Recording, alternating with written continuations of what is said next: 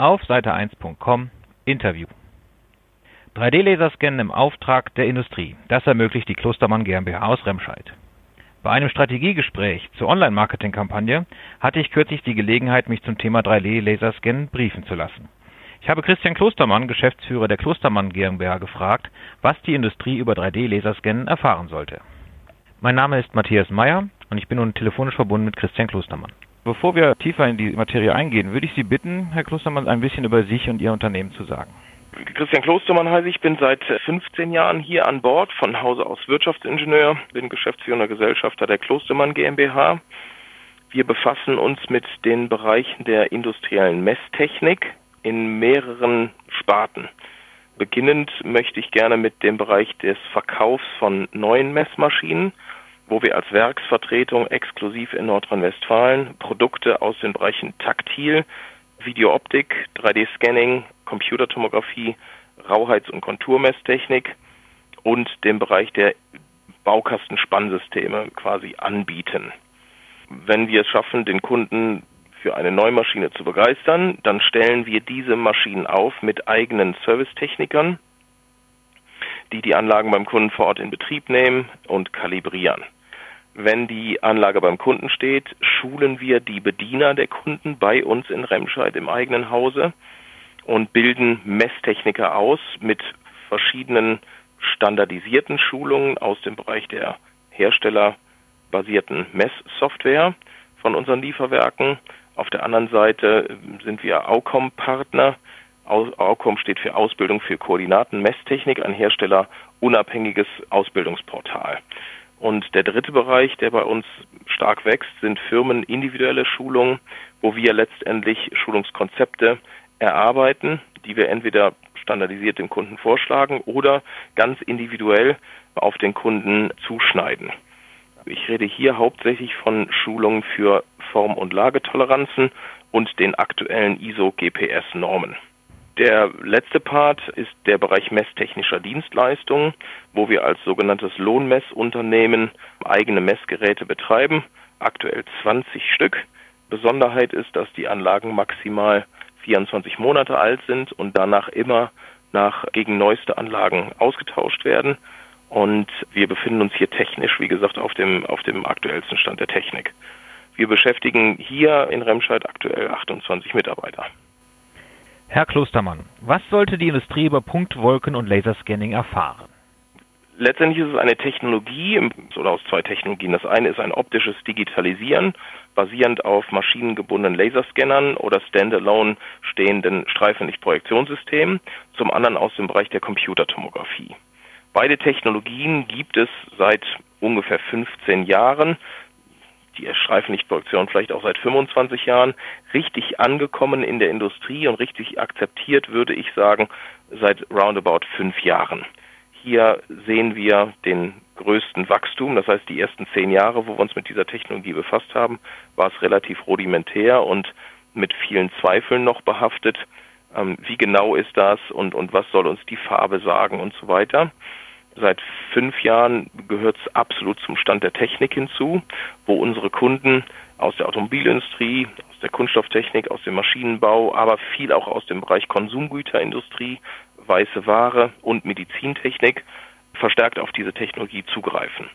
Punktewolkenbasiertes Messen bedeutet, dass man eben nicht nur einzelne Messpunkte mit einem einzelnen Messtaster oder mit einem Scanning-Taster auf einem Bauteil also aufnimmt, Streichen digitalisiert, sondern dass man Bauteile 3D scannt.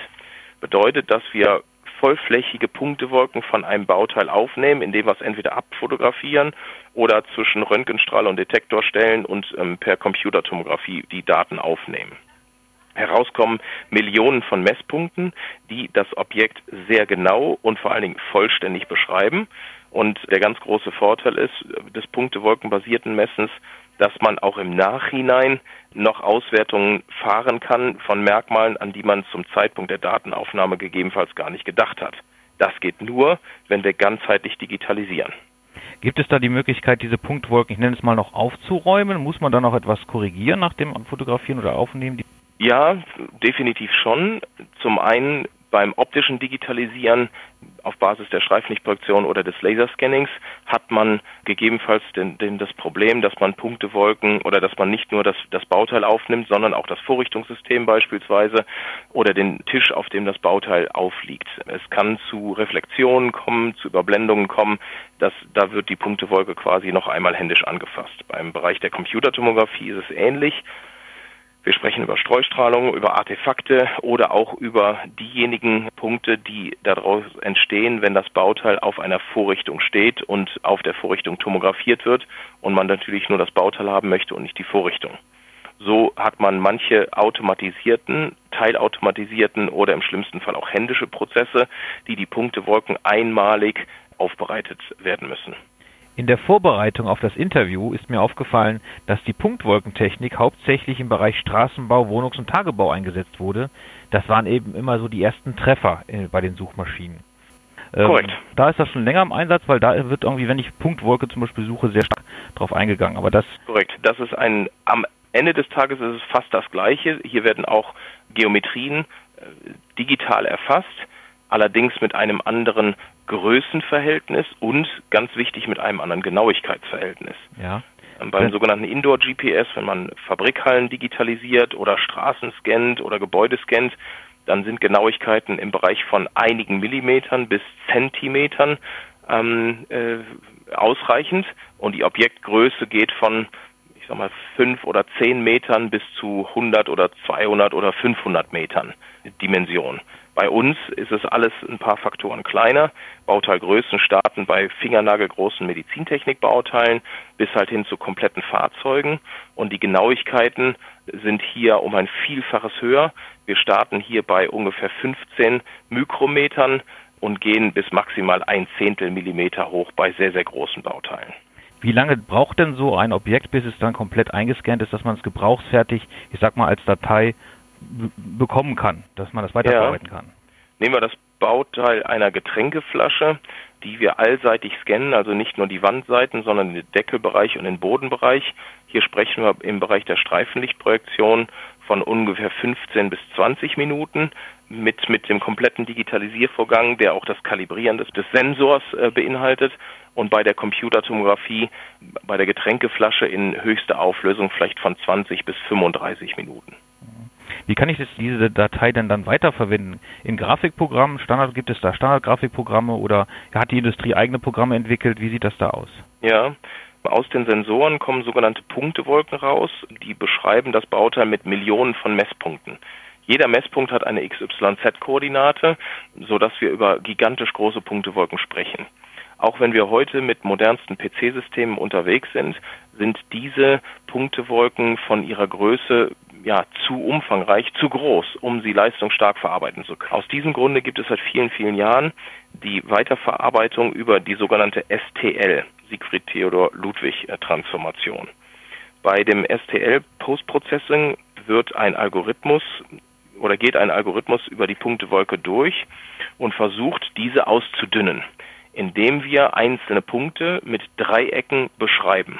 Die Dreiecken werden in den Bereichen, wo wir wenig Krümmung haben, tendenziell größer, um die Fläche noch vernünftig zu beschreiben. Und in den Bereichen, wo die Krümmung kleiner oder stärker ist, werden die Dreiecke kleiner, um hier die Kontur hinreichend genau zu beschreiben. Und so erreichen wir bei einem guten STL-Postprocessing ähm, eine Datenreduktion um ungefähr 80 bis 90 Prozent, wenngleich die Kontur immer noch genau beschrieben wird.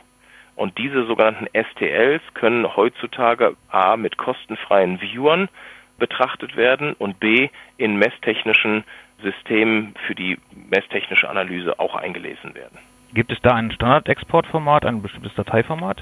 Das ist dieses sogenannte STL-Format. Okay. Mhm. Ich würde gerne noch zwei Sachen ganz kurz ergänzen, weil die noch wichtig sind. Mhm. Und zwar, was macht man mit den STLs? Es gibt verschiedene Auswertemöglichkeiten, die sicherlich auch noch ganz kurz äh, angerissen werden sollen. Die messtechnische Analyse auf Basis der STL-Daten ist am schnellsten und im Moment am weitesten verbreitet, wenn wir das STL mit dem CAD-Datenmodell vergleichen. In der Praxis ist es so, dass wir die Scan-Daten nehmen, wir verheiraten sie mit dem CAD-Modell und bekommen dann eine sogenannte vollflächige Falschfarbenanalyse. Man kann sich das so vorstellen wie im Bereich der Thermografie, wo Temperaturen einem Farbspektrum zugeordnet werden. Wir ordnen hier zu dem Farbspektrum maßliche Abweichungen zu und sagen beispielsweise, grün heißt keine oder geringe Abweichung, rote Farben, das sind die warmen Farben, bedeuten zu viel Material, blaue Farben als kalte Farben definiert, bedeuten zu wenig Material. Und so kann man auf den ersten Blick auch ungelernte Leute relativ schnell ein Bauteil dimensionell qualifizieren, indem wir auf das Farbspektrum drauf schauen. Das geht auf Basis des STL-Modells mit beiden Daten aus Streifenlichtproduktion und Computertomographie. Sie hatten schon einige Branchen genannt, die zu Ihren Kunden zählen. Welche Branchen müssten denn unbedingt sich mal mit der Punktwolke auseinandersetzen? Ich glaube, dass diejenigen Branchen, die wir hier benennen würden, das schon seit vielen Jahren machen. Aus allen genannten Branchen äh, ist seit fünf Jahren die Technologie omnipräsent und wird schon breitflächig eingesetzt. Jetzt komme ich aus dem Marketingbereich. Die Frage ist halt eben, kann ich eben bei Ihnen auch Produkte einscannen lassen, die dann marketingmäßig vielleicht weiterverwendet werden könnten? Ja, das geht. Allerdings ist, ich sag mal, andere können es günstiger als wir, wenn es nur darum geht, ein, ein 3D-Objekt zu bebildern. Dann gibt es Leute, die mit, mit Fotokameras, zum Teil auch schon im, im Freeware-Bereich, ein Bauteil von verschiedenen Seiten fotografieren und eine Software errechnet daraus eine 3D-Punktewolke. Dieses ist dann geeignet, wenn wir ein Bauteil haben, was nur bildlich dargestellt werden soll und wenn wir mit, mit relativ groben Genauigkeiten unterwegs sind. Wenn ein Bauteil jedoch in CAD-Programmen für die messtechnische Analyse, für die Flächenrückführung, für die Weiterverarbeitung eingesetzt werden soll, dann kommen wir zum Tragen und digitalisieren technische Bauteile, haben eine deutlich höhere Genauigkeit und eine dimensionelle Punkt-zu-Punkt-Beschreibung des Messobjekts. Also der Grad, der, der Teilgrad ist bei Ihnen vom Level her sehr hoch angesetzt, also sehr genau. genau. Und da hat, genau. sage ich mal, äh, das vielleicht zu vermarktende Produkt wäre dann einfach überdimensioniert, wenn man es dann.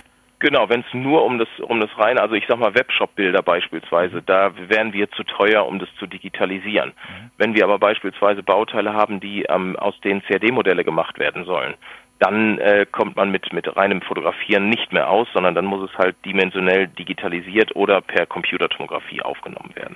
Was ich mich frage, kann ich aus einem echten bestehenden Video auch schon eine Punktwolke machen?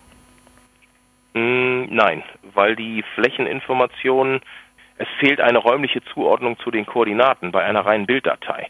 Und ähm, aus bestehenden Videos kann aus meiner Sicht und so Kenntnisstand der Technik kein 3D-Punktewolke erzeugt werden, weil wir, weil eine signifikante Information fehlt, nämlich der Abstand vom Messobjekt zum Sensor, wo letztendlich die Raumkoordinaten daraus ja berechnet werden.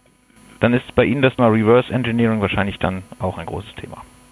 Definitiv. Kunden kommen zu uns mit Bauteilen, von denen es keine technischen Zeichnungen mehr gibt, von, von Marktbegleitern, die äh, nicht mehr in diesem Bereich tätig sind oder letztendlich halt auch von, von Bauteilen, wo man sagt, wir wollen den Ist-Zustand aufnehmen, um ihn dann später schnell parat zu haben. Beispielsweise wir erzeugen ein Spritzgusswerkzeug, das geht in die Produktion und irgendwann ist der Aufwand bzw. ist der Bedarf nach diesem Artikel so hoch, dass ein zweites Spritzgusswerkzeug hergestellt werden soll, kann man das sicherlich händisch klassisch rekonstruieren aber im Bereich von Freiformkonturen oder händischen Änderungen ist es sicherlich deutlich schneller, das einmal kurz zu digitalisieren, danach eine Flächenrückführung zu erzeugen, also das klassische Reverse Engineering, weil man dann einen Datensatz hat, der dem eigentlichen Bauteil nahezu perfekt entspricht. 3D-Druck kommt sicherlich dann auch in Verbindung nach Ihrem Arbeitsschritt hinzu. Definitiv. Auf Knopfdruck können unsere STL-Daten exportiert werden, die dann direkt in einen 3D-Drucker reingehen können. Sagt hier bei uns im Interview-Podcast der Bergischen Industrie auf Seite1.com der Geschäftsführer Christian Klostermann der Klostermann GmbH aus Remscheid. Herr Klostermann, ich danke Ihnen vielmals für Ihre Zeit. Gerne. Vielen Dank. Bis bald.